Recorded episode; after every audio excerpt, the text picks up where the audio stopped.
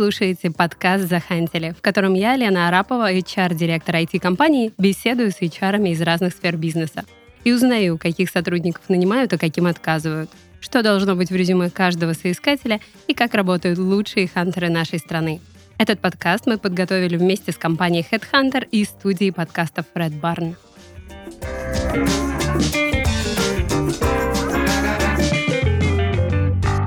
Друзья, всем привет! Сегодня у меня в гостях Марина Львова, это директор по операционному развитию компании Headhunter.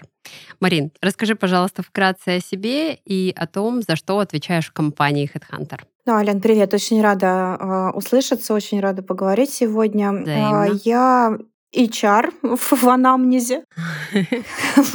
Хорошо сказано.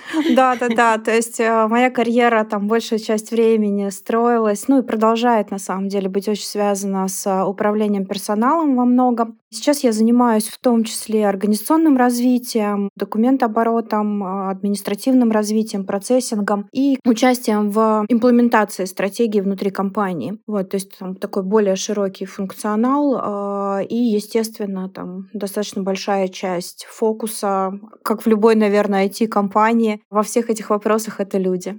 Да, это, это точно. И сегодня мы с Мариной поговорим о том, э, что из себя представляет компания Headhunter как работодатель. Статистика говорит нам о том, что бренд компании Headhunter стал почти нарицательным, когда речь идет об основной площадке в России, куда в первую очередь кандидаты и работодатели отправляются, чтобы найти работу и сотрудников.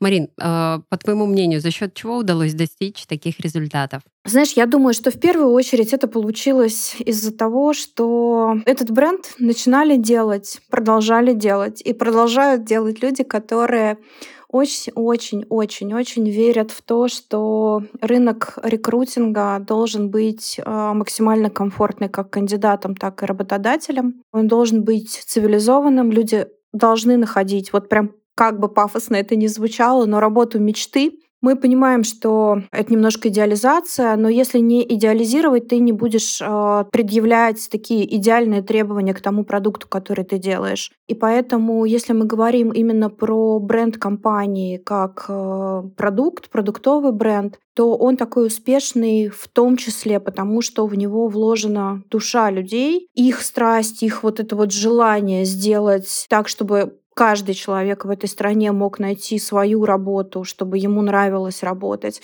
чтобы работодатели находили тех людей, которые будут приносить им э, максимальную пользу, и чтобы это было быстро, удобно, чтобы как можно проще это все происходило для обеих сторон. Вот, наверное, поэтому в связи с тем, что это создавалось э, с этой миссией, с этой целью, и мы продолжаем с ней жить и работать, то мне кажется, что в этом огромная часть э, вот успеха самого продукта. Звучит очень здорово, и прям напрашивается вопрос, а, а как сама компания подбирает таких увлеченных людей? Или это уже формируется тогда, когда сотрудник попал в компанию? Знаешь, по-разному. Ну, то есть ты можешь сильно верить в это, можешь не сильно в это верить. Но когда вокруг тебя там все немножечко ударенные на голову в этом вопросе, то рано или поздно у тебя тоже происходит небольшой сдвиг, а, и ты тоже начинаешь, в общем, как бы думать примерно так же. А, поэтому это не является основным требованием, а, безусловно, для сотрудников. Но мы, когда ищем ну, таких топовых, скажем так, директоров или людей, мы ищем немножко одержимых людей, э, одержимых своей какой-то идеей, которая подходила бы нам, того, как должна выглядеть функция, того, ну, какая идеальная функция, как, как идеально он, человек хотел бы это построить. Вот. И когда вот это вот его, скажем так, профессиональная мечта совпадает с тем, что мы хотим у себя видеть, а, или нам кажется, что теперь мы хотим это видеть, и мы тоже начинаем в это верить вместе с ним, а, то как бы получается, что мы добавляем вот в кор-команду да, такую дополнительных людей с некой профессиональной вот такой хорошей одержимостью. Когда мы говорим просто о сотрудниках, то здесь, наверное, как бы мы не очень вредничаем, честно говоря. А, мы берем хорошие хардовые скиллы на те профессии, на те блоки, которые нам нужны. Харды мы часто проверяем и как бы что-то мы можем развивать, что-то мы не можем развивать в силу разных обстоятельств. Вот, а, на них мы смотрим больше всего. То, что касается софтовых скиллов, честно говоря, мы как компания верим, что очень многие софтовые скиллы у человека можно развить. Если давать ему инструменты, если в него верить, если создать такую достаточно экологичную среду с точки зрения проявления себя, давать поддержку, то и умение коммуницировать, и умение строить отношения в команде а, в гармоничной, такой комфортной среде, они у любого человека начинают проявляться. Потому что ну, мы все равно так или иначе склонны отражать ту реальность, в которой мы находимся. Угу. Вот, поэтому здесь мы больше внимания все-таки уделяем самой среде и самой системе для того, чтобы она давала людям возможность проявляться и реализовываться, а, и испытывать как можно меньше страхов и дискомфорта, что тебя не поймут, не примут или что-то еще такое произойдет. И тогда люди начинают как бы достаточно комфортно взаимодействовать друг с другом, достаточно круто доносить свою точку зрения, у них проявляя как это прорывается вот это вот желание а, изобретать что-нибудь, делать. Ну, то есть это такая, это заслуга среды, в которой, правда, вкладывается очень много времени и сил. Ищем. А, до этого года мы искали на HeadHunter людей, у нас все остальное было заблокировано. Больше других у нас инструментов не было, еще рекомендации.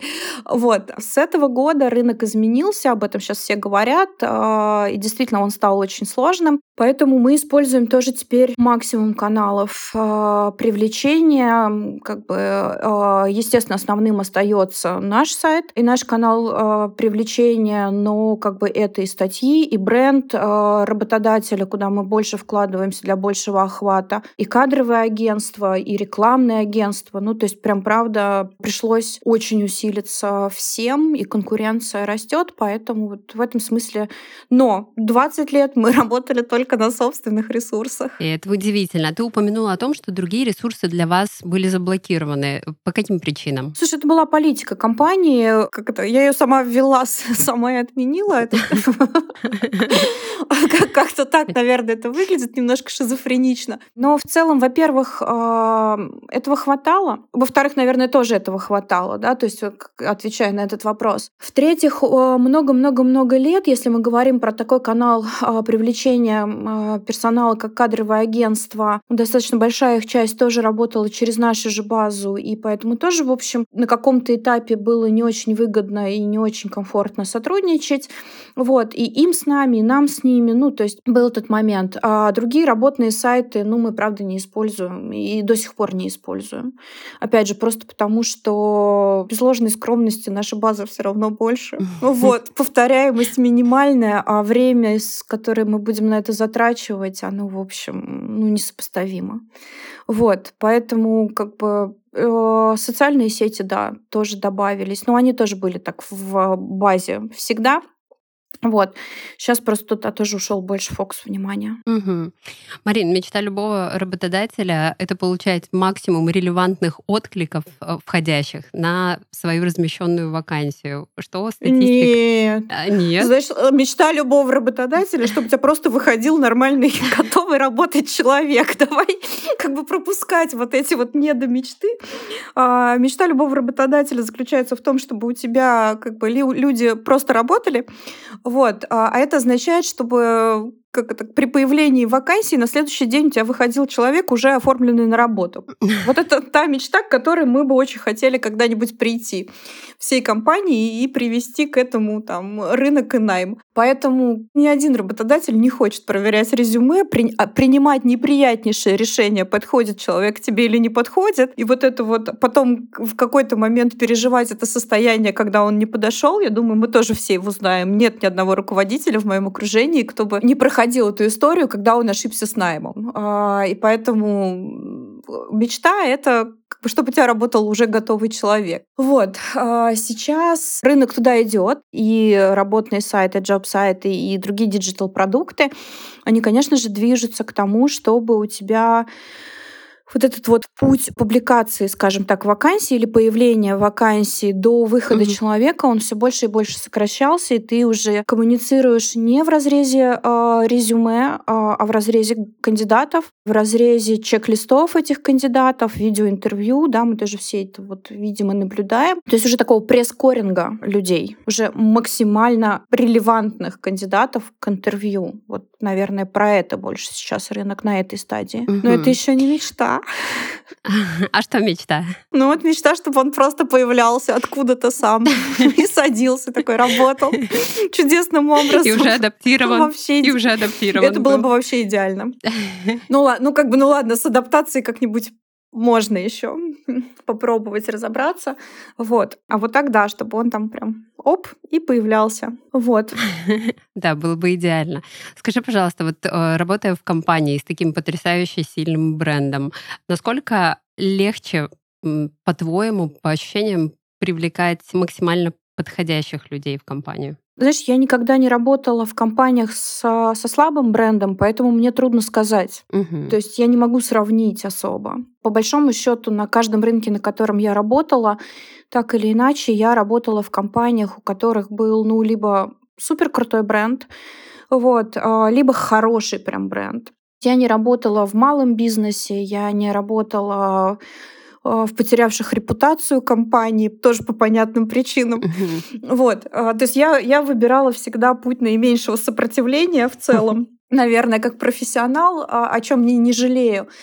Но должна сказать примерно, наверное, следующее. Для кого-то мы действительно супер крутой бренд. Если мы говорим там о разных профобластях, то, конечно, например, маркетинг, есть достаточно большой поток кандидатов, из которых можно выбирать.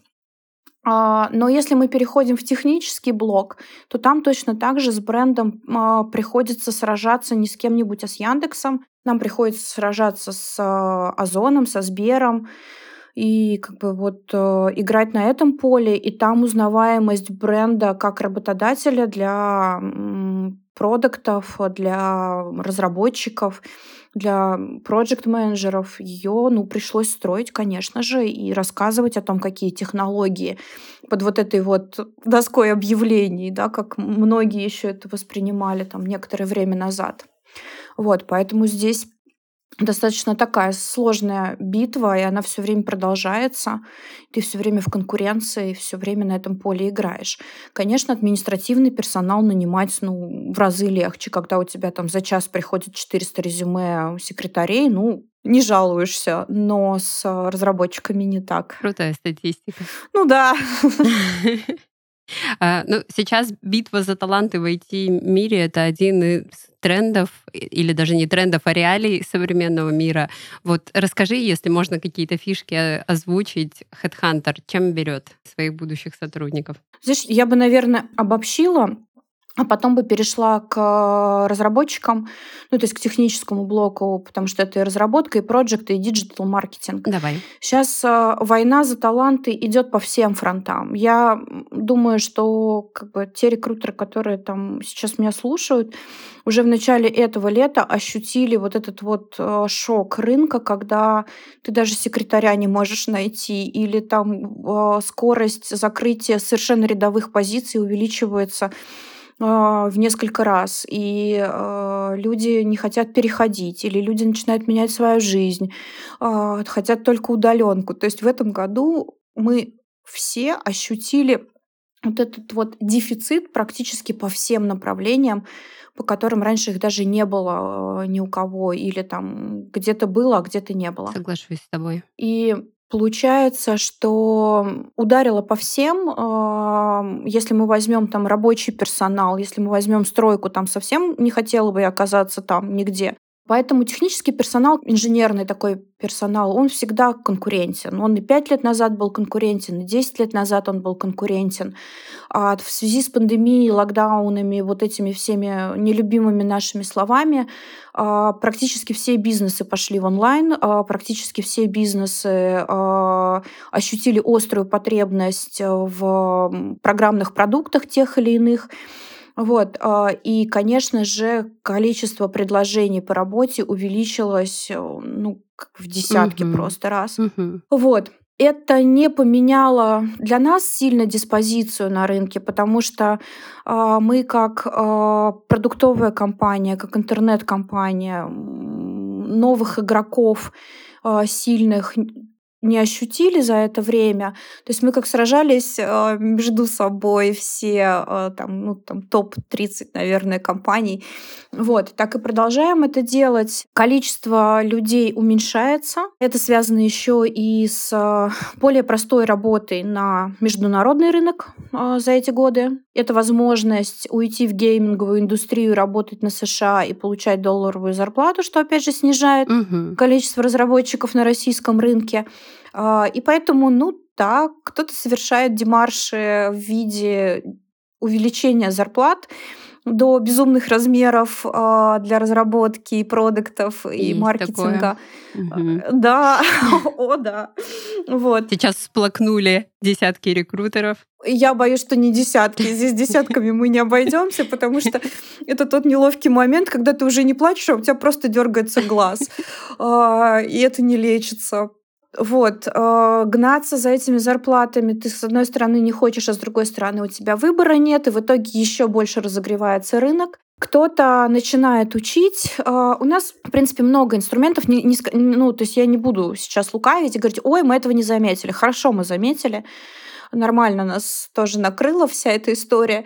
Вот. А нас спасает много лет то, что у нас есть своя собственная школа программистов, в которой мы много лет действительно готовим себе разработчиков, еще начиная там с 2010 года когда мы только ощутили вот этот вот дефицит, поняли, что сильно деньгами мы не сможем э, сражаться, что middle э, разработчики это как раз вот такая оборотная история, которая приходит в течение года, уходит. Вот, и нам нужно с этим что-то делать. Мы начали ежегодно делать поставку себе людей на джун позиции, и это дало ну, совершенно потрясающие результаты. Это достаточно большая часть нашей команды.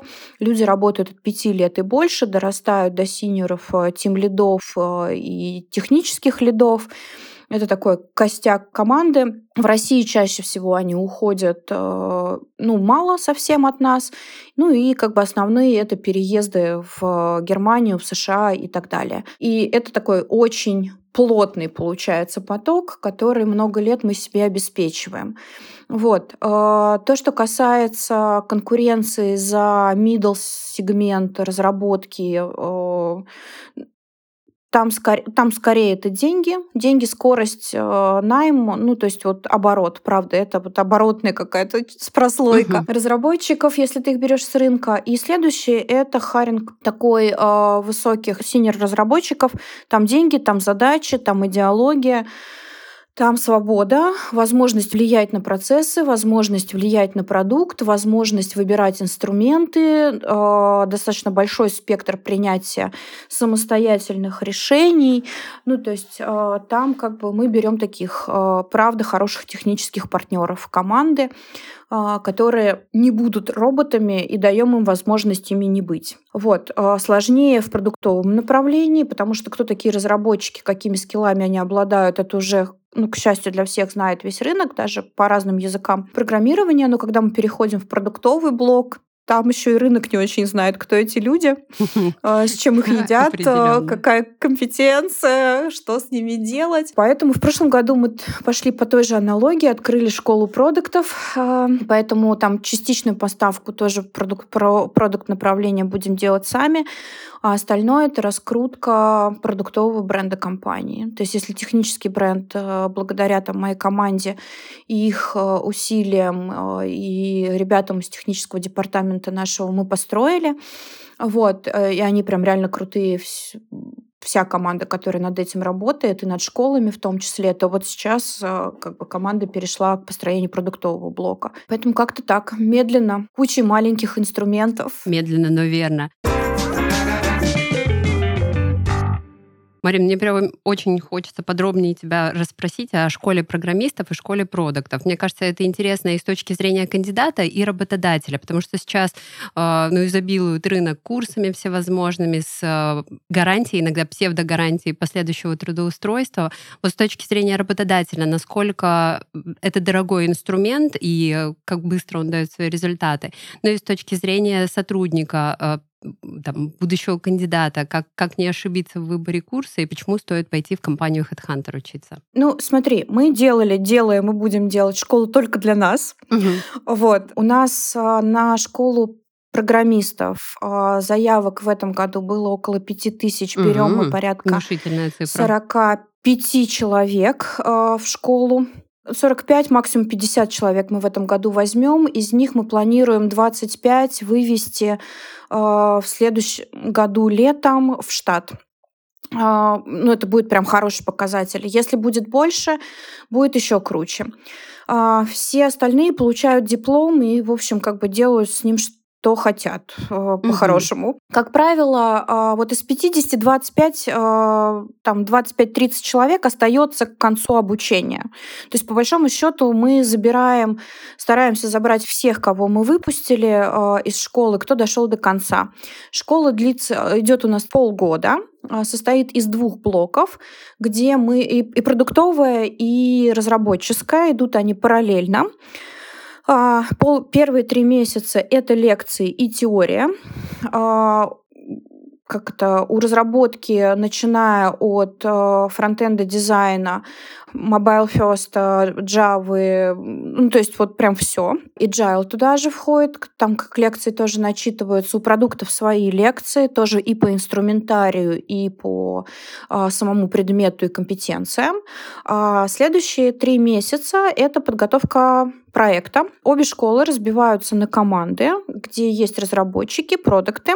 А, у них есть кураторы а, из компании, есть заказчик в компании. И эти команды выходят уходит на три месяца на разработку проекта живого э, в идеале, который может ну, там, выйти в продакшн в перспективе там, его доработки после школы. И три месяца они живут вот в режиме обычных, по сути, ну, как бы разработческих команд, да, то есть они пробуют, э, обкатывают на себе весь инструментарий, который э, есть практически в любой компании, ну, естественно, в нашей.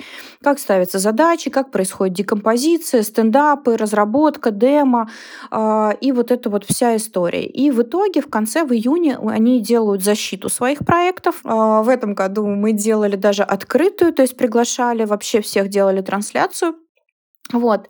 А, и по итогам этих проектов уже получают свои дипломы, а, ну, как бы сертификаты на самом деле, потому что мы не учебное учреждение все-таки, мы не лицензированная школа. Еще раз, это вот прям подготовка под себя. И угу. дальше финальные интервью э, и выбор команд, в которые идут ребята, э, оферы и выходы вот до, как правило, конца лета все выпускники, которые к нам захотели и которых мы захотели, они присоединяются к тем или иным командам разработки и командам продуктов. Вот. А, это так, такой найм джунов. В чем плюсы подобного подхода? То есть это глубочайшее погружение внутрь компании. Угу. Дорогой ли это инструмент? Ну, относительно. А, если у вас заряженные команды на этом работают, то а, он дорогой по их времени, а, энергии и участию людей вот в этих школах. Потому что там много людей задействовано внутри компании. Это внутренние uh-huh, продукты, uh-huh. это внутренние разработчики, внутренние лиды. Вот они же учат, но они получают вот эту отдачу передачи знаний, да, то есть вот как бы такой взаимный обмен получается. У нас нет стипендий, мы не платим стипендию, мы не берем деньги. А по дороге люди, естественно, отваливаются, потому что есть домашние задания, кто-то их не делает, кто-то сам уходит, кого-то мы отчисляем. Ну и, в общем, вот мы приходим там к концу с некой численностью людей, с некой воронкой, а, которой нам обычно достаточно для найма в этом году, а, и они уже сто процентов знают, куда они попадают. По-моему, это идеальная а, история. Нам она очень нравится. Вот правда. Нам много раз предлагали сделать ее коммерческой, а, присоединиться с кем-то, объединиться там, с э, вузами и так далее. А, но мы в какой-то момент поняли, что для нас это вот ну, прям инструмент найма. То есть это не бравада, не какая-то пиар-история. Это очень крутой инструмент mm-hmm. найма, который у нас очень круто работает. И сейчас у нас уже висят э, в бэклоге задачи открыть школу аналитиков, открыть, открыть школу маркетологов, и мы такие, кажется, мы какой-то факультет. Вот. Они, правда, энергетически очень затратные, ресурсно очень затратные. А, нужно постоянно взвешивать а, скорость подготовки и скорость найма, но это тот инструмент, который вот в перспективе а, еще у тебя был вопрос, как быстро начали давать отдачу. Разработка где-то через три года мы увидели явную отдачу, когда уже не с чем было спорить. Вот, э, и стало понятно, что мы выравниваем и сроки работы людей, и качество этих людей, а, и накапливаемость этих людей, и их карьерный рост внутри компании. Надеемся, что школа продуктов э, это тоже будет там 2-3 года. Именно такая уже прям очень четкая эффективность, с которой очень сложно спорить. Спустя 11 лет после школы разработчиков там вообще невозможно поспорить. Когда у тебя 70% штата это выпускники школы, ну такое. Ну, определенно, Да, и средний срок работы разработчика приближается там к четырем с половиной годам. Ну, в общем, есть нюансы, да. Факты говорят за себя. Да, там, там хорошие цифры. Но в самом начале такую штуку было очень сложно запускать. В чем были основные сложности, Марин? Надо было уговорить ребят вкладываться в это временем, подготовкой э, и так далее. Э, все считали, что это ничего не даст, они там поработают э, и в течение года уйдут. Мы только и будем что учить. Ну, то есть, знаешь, аргументы вообще разные. Э, но в первую очередь это вот это вот нежелание меняться и пробовать что-то новое э, и поверить. И два года первые два года существования школы она сохранилась скажем так, только за счет того, что было там буквально три человека, которые в нее прям верили и как бы видели, что цифры, да, показывают эту динамику. И дальше остальных любыми инструментами, там где-то деньгами, где-то шантажом, где-то угу. угрозами заставляли продолжать это делать. А, и вот только через три года, когда в школу, по сути, в саму уже на подготовку вышли бывшие ее ученики, а, то есть она стала вообще такой самовосполняемой. Угу. Те, кто в ней учились и продолжили ее делать, обновлять, улучшать, делать ее все круче с каждым годом. Вот. А, и в итоге как бы она стала развиваться. А первые два года, да, это был такой тяжеляк. В этом смысле сложно такие проекты начинать, потому что они не дают отдачу на протяжении год. Ты не видишь ее. Это игра в долгую такая. Угу. Марин, вот в свете этого, что бы ты порекомендовала работодателям, которые решили пойти этим нелегким, но я думаю, все-таки в конечном итоге благодарным путем учить для себя сотрудников? Ну, я бы порекомендовала все-таки мыслить э, не на один год, а минимум на пять. Это очень важно. А, понимать, какой у вас а, рост а, людей, потому что у нас все-таки эволюционный рост компании, и у нас нет удвоения штата, и никогда его не происходило, потому что под удвоение штата ты школы такое не сделаешь. Вот, то есть мы синхронизировали наш рост и школу и понимали, вот как мы идем в этом во всем. Это считать, считать и считать отток, откуда уходят люди, откуда к вам приходят, куда уходят и так далее. То есть вся, что, все, что связано с HR-аналитикой, посмотреть, потому что, возможно, вам джуны не нужны, и вам нужны только медлы. Тогда школа бессмысленна. А, поэтому это сесть, взвесить, и если понимаете, что это история, в которую ну, видно, что она сработает, тогда идти набраться терпения а, и набраться вот такой экстремальной, скажем так, упертости на первые 2-3 года. Спасибо. Внимайте, работодатели. Хочу еще уточнить со стороны потенциального кандидата. Ты озвучила совершенно сумасшедшие цифры, 5000. Да. Количество заявок, желающих попасть в школу. При этом попадают только 50. Вот э, что это за уникальные ребята? Как, как можно попасть в школу программистов или продуктов? Слушай, на самом деле э, вообще очень простая история. Я даже больше скажу, она вообще совершенно э, уникальная по своему подходу. У нас первые заявки, они обезличены. Что это значит? Ты как подаешь заявку, э, там нет ни пола, ни возраста, ни образования, вообще ничего. Mm. Тебе приходит тестовое задание, Оно достаточно несложное, достаточно знать хоть какой-то язык программирования, а, не нужно было до этого работать с высоко нагруженными системами. И мы, опять же, все еще не спрашиваем ни пол, ни возраст, ни образование, ничего. А, мы там года через два или три, я не помню, через сколько убрали эти фильтры, и это действительно очень интересно а, стало, потому что я сейчас скажу итоги, кто же появляется в школе. В общем, вот этот соцдем, мы узнаем уже после второго задания.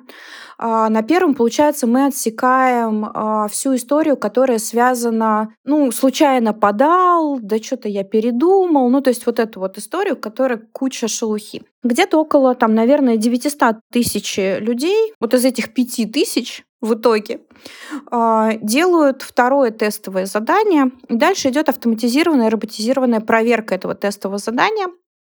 А, из него выходит, ну, как бы а, по-разному, ну, в разный год, ну, там, возьмем среднюю цифру около там 250-300 человек. И вот здесь мы уже узнаем соцдем, и они выходят на интервью. И самое большое и самое крутое открытие, наверное, что у нас так и не получилось, несмотря на то, что это называется школой, студентов у нас очень мало. А, как правило, к нам приходят люди 30, 30 плюс, которые хотели сменить сферу деятельности. Ну, вот прям по-серьезному угу. уже хотели.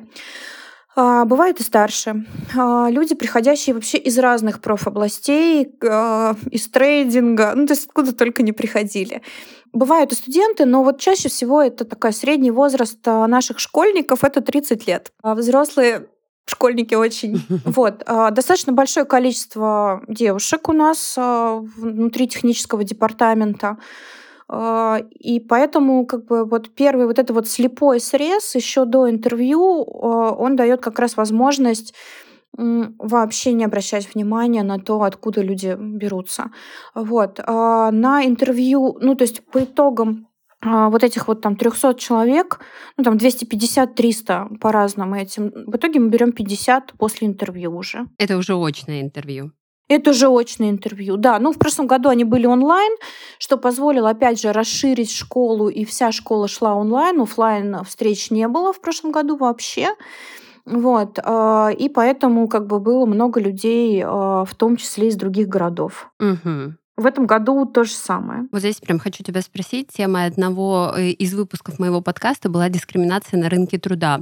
Много говорили о том, э, каково отношение к людям младшего или старшего возраста, когда они устраиваются на работу. И вот то, что ты сейчас рассказываешь, прям очень перекликается с тем, что я узнала от своих гостей. Вот почему было принято такое решение? Как, как вы к нему пришли? Это осознанно было? То есть не узнавать какие-то демографические данные на определенном этапе? Знаешь, я не могу сказать, что это было осознанно, это скорее была... А, я помню эту историю на моменте, когда я прям, правда, я запретила узнавать.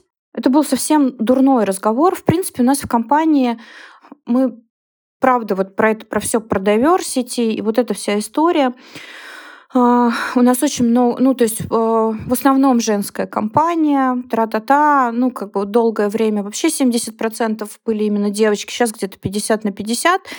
Вот. Uh, и, знаешь, какой-то момент, и я прям этим гордилась, вот прям честно гордилась, что мы не сможем, ну, то есть у нас много разных людей, очень разных.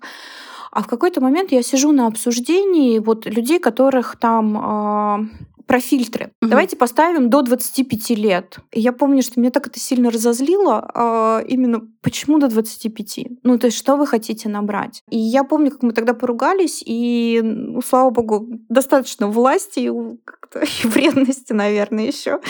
А, и я просто запретила ставить любые фильтры и любые а, показатели соцдемки. У этого есть минус, потому что мы не можем видеть первичную статистику в итоге, откуда к нам вообще люди сюда приходят в воронку. У нас угу. ее нет в итоге, мы не знаем, какого возраста они приходили-то хотя бы.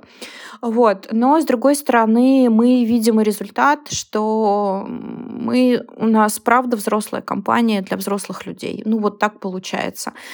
И мы закрыли тогда все галочки, все палочки с полом, возрастом, образованием, профессии, еще что-то. Ну, то есть вот ты подаешь заявку, тебе приходит тестовое задание. Все. Это была, наверное, такая, знаешь, э, ну это моя галлюцинация, потому что меня очень раздражает история действительно с дискриминацией, почему бы то ни было в, на рынке труда э, и по возрасту, и по полу, и по фамилиям, и по именам. Ну, то есть, как это, это самое страшное, наверное, что меня больше всего вот прям трясет. И поэтому просто был конфликт у меня на глазах, и оно так все закончилось. Ну, то есть ничего сильно осознанного, просто вот так получилось тогда. Но вообще это идеологически наша тема, прям важная для нас. Постараться избегать таких штампов, а, постараться как можно больше разрушать таких штампов для себя и э, не жить вот этими социальными шаблонами, что там люди то, ну, как до 40 лет, а дальше они не думают, а дальше с ними что случается. Да. Ну вот, ну, ну как-то что-то там тумблер стоит или что происходит. А, или все люди до 30 прям гении. Ну, ребят, логику никто не отменял. Вот, поэтому мы как бы максимально стараемся челленджить себя на проверку, чтобы у нас не было вот таких вот буферов, а, ни для себя, ни для людей, а, и на школы в том числе. И нам очень важно это для рынка всего, прям очень важно. Это правда очень приятно слышать. Я рада, что такие компании есть. Я надеюсь, что их будет становиться больше, потому что когда я готовилась к своему предыдущему выпуску, я действительно была поражена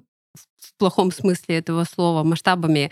Но я думаю, что в некотором случае это трагедия. Да. Э, какое отношение, какие цифры, причем, ну, э, это касается не только нашей страны, это действительно проблема мировая. Знаешь, я единственное, что меня сейчас радует, это сейчас будет очень цинично. Очень большое спасибо в этом конкретном месте пандемии. С одной стороны, демографической яме, с другой стороны, причем на долгие годы еще демографической яме. Угу. И вот этой вот э, естественной убыли населения, которую мы к несчастью, просто к трагедии да, а, нашей страны переживаем вот э, эти полтора года. А, это космические цифры, но по сути а, мы сейчас находимся только в самой-самой точке, когда наконец-то уже в течение там, года, ну, плюс-минус, работодателям будет не важен ни пол, ни возраст. Просто людей настолько не будет, что как это ходит, работает, делать может отлично мы сейчас вот только зашли этим летом в этот дефицит, а он у нас продлится угу. еще какое-то количество лет. А, мы прям зашли в действительно очень страшное время, на мой взгляд, как работодателя, но как для соискателя а, компании зашли в это время, и теперь а, есть возможность наконец-то проапгрейдить свое заскорузлое мышление и на тему возрастов, и на тему пола, и на тему детей, и декретов, mm-hmm. и еще много чего, много каких галлюцинаций, которые мешают э, брать на работу людей. Согласна. Поэтому в этом смысле я очень рада и очень благодарна. Нам всем в ближайший же год придется много еще чего пересмотреть. Надеюсь, животные у нас еще не начнут работать, но это тоже не точно. В принципе, если смогут, мы, мы не против. Мы их научим. Мы, на, мы только за, да. Как это, мы за, любой, за, любой, за любой diversity. Вот. Поэтому хорошие времена в этом смысле пересмотреть свои э, стереотипы. Согласна. Марин, хочу тебя спросить, э, вот прям картинка многих работодателей, что э, Headhunter — это площадка для поиска сотрудников, которые сейчас сами в открытом поиске работы, открыты для предложений. Так ли это? Смотри, скажем так, это площадка, на которой люди открывают свое резюме. С одной стороны, в открытом ли поиске они, это не значит, что они в открытом поиске, это значит, что у них открытое резюме, потому что к закрытым резюме людей э, доступа нет ни у одного работодателя, даже у меня, как у работодателя, тоже нет доступа к закрытым резюме. Опять же, эту политику свою я еще не отменила. Развенчали покровы сейчас. Да, да, да. У нас нет, к сожалению, доступа. Причем у меня девчонки-рекрутеры, которые приходят, мне говорят, кто ввел эту политику? Я говорю, я.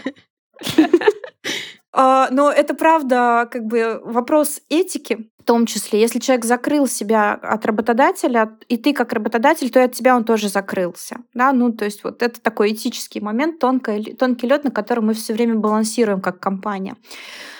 А, но когда вы размещаете свою вакансию, а, у людей, даже которые не ищут работу, почти у всех настроены рассылки этих вакансий. и они могут откликаться своим резюме. А, даже то, которое у них в закрытом доступе, оно, в общем, ну, то есть они его могут открыть, именно для этой компании, именно для этой вакансии откликнуться. А, поэтому в этом смысле доступ к ним все равно есть. Просто ну, как бы, зависит от их интереса к вакансии, которую вы размещаете. А, просто он немножко, ну, то есть это вот не доступ прям к резюме, а доступ к человеку существует, да. Мы все смотрим рассылочки вакансий. Угу. Просто интересно, просто в тонусе. Ну, правда же все смотрят? Пожалуй, да. Поэтому здесь доступ есть и к тем, и к другим. А, просто к людям, которые в активном поиске работают, там плечо найма короче само по себе, естественно. Дойти до людей, которые в закрытом доступе, одинаково не просто, что в социальных сетях, что через рассылку вакансий. Потому что кажется, что ты до него дошел и начал с ним общаться, но если сравнить время, а, среднее время, скажем так, и воронку выхода, то получится плюс-минус такая же история. Да, э, я просто, знаешь, в свете чего, э, несколько раз слышала такое, э, такую реакцию от менеджеров, что поиск на HeadHunter говорит о лени рекрутера. То есть, ага, ну что же, пойти посмотреть резюме людей, которые заявили о себе рынку. Ну, давайте так. А что вы от них хотите-то? Чтобы они по компаниям ходили. Выискивали таланты. Чтобы, ну, а, для того, чтобы... Это тоже вот палка о двух концах. А, есть быстрый инструмент и эффективный инструмент. Это джобборд, да, на котором... А, давайте сравню, наверное, с, любой, с любым маркетплейсом. Мы же, когда хотим купить продукты, мы же не идем их искать в маленькие магазинчики, да, мы, как правило, уже те люди, которые там привыкли к этому, ко всему, идем на Озон, на Яндекс и еще куда-нибудь и быстренько заказываем. Здесь такая же история. И там нормальные подходящие продукты.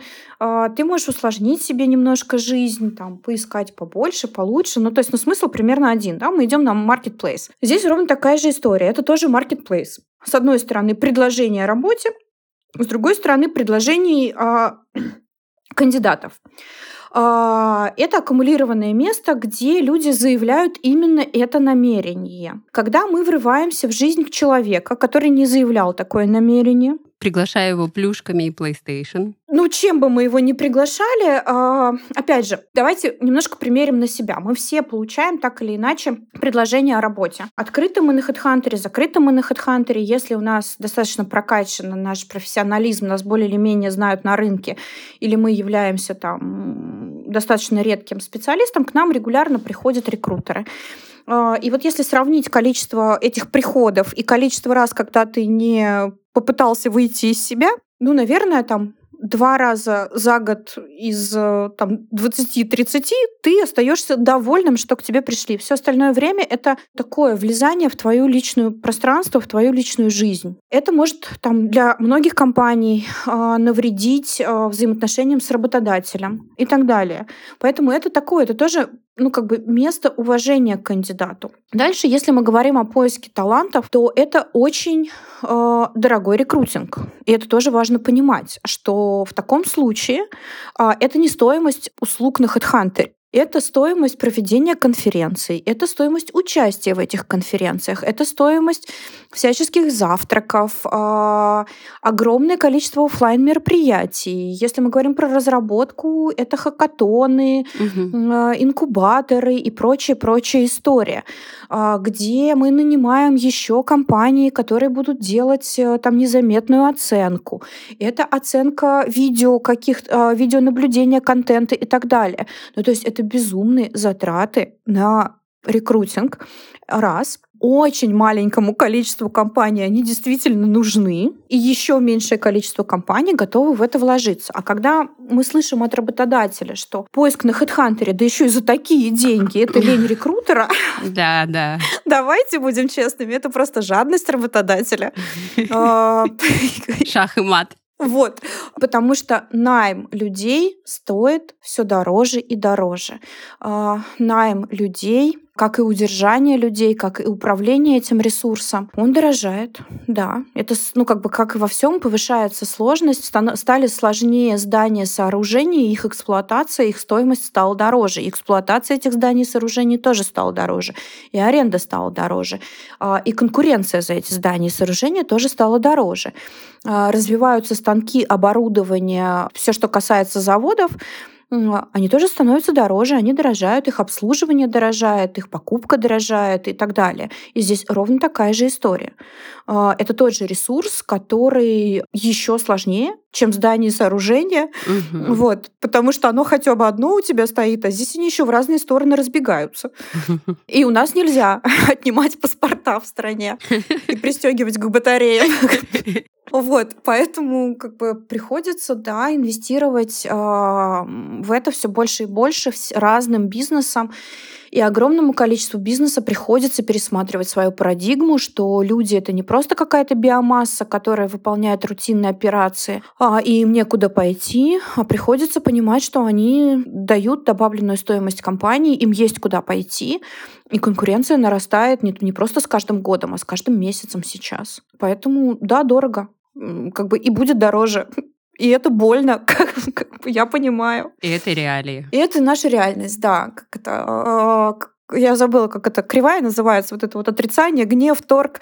В общем, пора, mm, да, да, пора да. в принятие. Принять. Пора. Mm-hmm. Марин, мне хочется сделать флешбэк профессиональной одержимости. Э, как такая приятная эмоциональная картина в голове сформировалась после твоего рассказа о том, какие люди работают в компании. А за счет чего э, компании удается создать эту среду? Знаешь, мы до сих пор спорим про это все. Первоисточник неизвестен? Нет, дело не в этом. Дело в том, что это настолько сложная история и настолько сложная смесь, что мы до сих пор не можем описать словами свою корпоративную культуру, свой стиль лидерства, ценности и вот это вот все. Как только мы это начинаем описывать а, и вот это вот формализовывать, смотришь на это и думаешь, господи, что такое все плоское это становится? Наверное, в первую очередь компания это делает за счет того, что мы даем очень много свободы людям внутри. И это не с точки зрения, знаешь, такой свободы это свобода быть собой. Ну вот ты когда попадаешь в HeadHunter, это и сложно, и больно иногда, просто потому что тебя в какой-то момент все начинают требовать быть настоящим. Как бы прекрати, пожалуйста, играть в эту политику, скажи, что тебе надо конкретно. И даже на этом уже начинают бомбить. Вот, ты имеешь право сказать то, что ты думаешь, и, как правило, тебе за это ничего не будет. А, это среда, в которой эмоции являются нормой, потому что, ну, вот эта фраза «это работа ничего личного», в компании очень много людей, для которых работа крайне личная. Ну, вот прям очень личная. И там любая критика — это прям, ну, это прям больно. Вот. А, или любая победа — это прям радость. Поэтому эмоций у нас много. И первое это, — это действительно свобода. Свобода э, оставаться или уходить, свобода принимать решения там, в той зоне, где ты за что то отвечаешь, свобода менять эту зону, договариваться с людьми, э, находиться с ними в контакте и коммуникациях, отвечать за те решения, которые ты принимаешь, уметь вовремя сказать, что ты не согласен с чем чем-то. А если ты не сказал, ну, чувак, значит, тебе окей что ты пришел потом-то? Вот. А, ну, то есть это какая-то такая очень... Мы стараемся быть очень здоровыми. Я не знаю, как это правильно еще объяснить. А, у моих разработчиков есть фраза «не казаться, а быть». Вот мы больше про это. А, быть максимально как бы внутри того, что мы делаем. А, максимально в это включаться. И как мы это делаем, мы не знаем. Мы заходим на новый круг, попробовать это описать еще раз с другой стороны уже, а, попробовать это описать и попробовать это рассказать, потому что мы растем и действительно становится сложно, плюс мы много, большая часть компании, там больше полутора лет на удаленке, это сложно сохранять. А, на, поэтому... на полной удаленке. Да, на полной удаленке. Угу. Угу. А, полная удаленка у нас гибрид, и кто-то ходит в офис все время. Ну, то есть у нас прям микс всего на свете. Угу. И, знаешь, наверное, вот основной ответ на вопрос здесь это команда менеджмента. Огромная часть этой энергии, этого такого овервью всей этой истории, синхронизации вот этих вот взглядов, ценностей, страсти, наверное, даже не побоюсь этого слова, она находится на этом уровне команды. И это много работы друг с другом, это много там, разговоров друг с другом, это много обсуждений, споров, э, конфликтов, э, примирений, еще чего-нибудь. А, и уже как пример для подражания, не знаю, пример для поведения, а, оно дальше распространяется на всех. Ну вот, по крайней мере, до текущего момента это выглядело больше вот так. А, в этом секрет основной. Это команда, которая лидит компанию и, в принципе, уже, мягко скажем, не первый год в таком составе. Мне кажется, после твоих слов количество э, желающих стать сотрудниками HeadHunter резко увеличится. Э, мне бы очень хотелось, э, чтобы к нам э, приходили люди. У нас, ну, я не могу сказать, что у нас прям дефицит людей, не совсем так. Э, но мне, правда, очень хочется, чтобы к нам приходили люди, которые, ну, про что-то большое и про мечту. Вот, наверное, про это. Э, про то, что где-то что-то не давали сделать, и, и хочется сделать по-своему.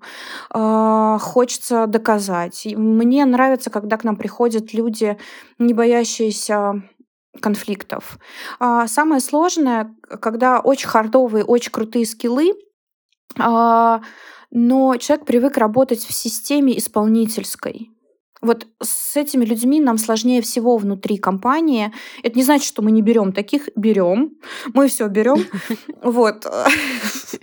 Но просто реабилитировать а, человека на уровень ты можешь все, ты можешь сам принимать решения, ты можешь влиять и так далее, приходится дольше. С людьми, которые там, ну, такие конфликтующие, да, там спорят все время с ними, на самом деле проще внутри компании, потому что мы привыкли аргументировать, почему мы так делаем, что мы делаем, и, как правило, вот с такими людьми мы срабатываемся, ну, они адаптируются быстрее. Вот. Поэтому мы, мы только с радостью, мы очень рады новым коллегам, у нас есть вакансии, безусловно, и как бы они все на сайте. Вы сами знаете, каком. Да, да, да, они все, все еще все на нашем сайте. Вот, мы с удовольствием там встречаемся, общаемся. Вся а, моя, ну, то есть я, команда моя, все наши директора, мы в достаточно открытом доступе на HeadHunter и, в общем, контактируем, списываемся и готовы к коммуникациям, обсуждениям. В общем, welcome. Мы только рады. Спасибо большое, Марина, в завершение нашего выпуска. А, что бы ты хотела пожелать нашим слушателям? Слушайте, я бы хотела пожелать, вот правда, свободу выбирать. Это, правда, очень важно для нас внутри компании. И свободу, и возможность, и разрешение себе выбирать место, где вы работаете, а, выбирать а, то направление, которым вы занимаетесь. А, и очень-очень-очень-очень любить свою работу. Мы все от нее устаем. Иногда нам очень хочется все бросить и уйти в лес, это тоже понятно. Но когда ты любишь то, что ты делаешь, и рядом с тобой находятся люди, которые также любят свою работу и реализуются в ней, то на самом деле очень многие вещи, которые происходят вокруг, ты просто не замечаешь. Ты живешь в каком-то таком розовом мире с единорогами, и это совершенно потрясающее ощущение по жизни. То есть это очень большой кусок твоего собственного счастья.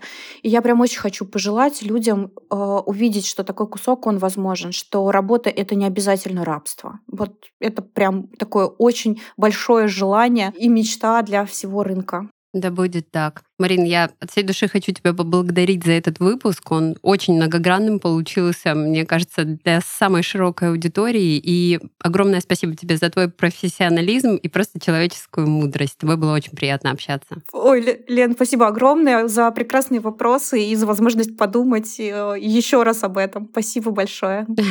Спасибо.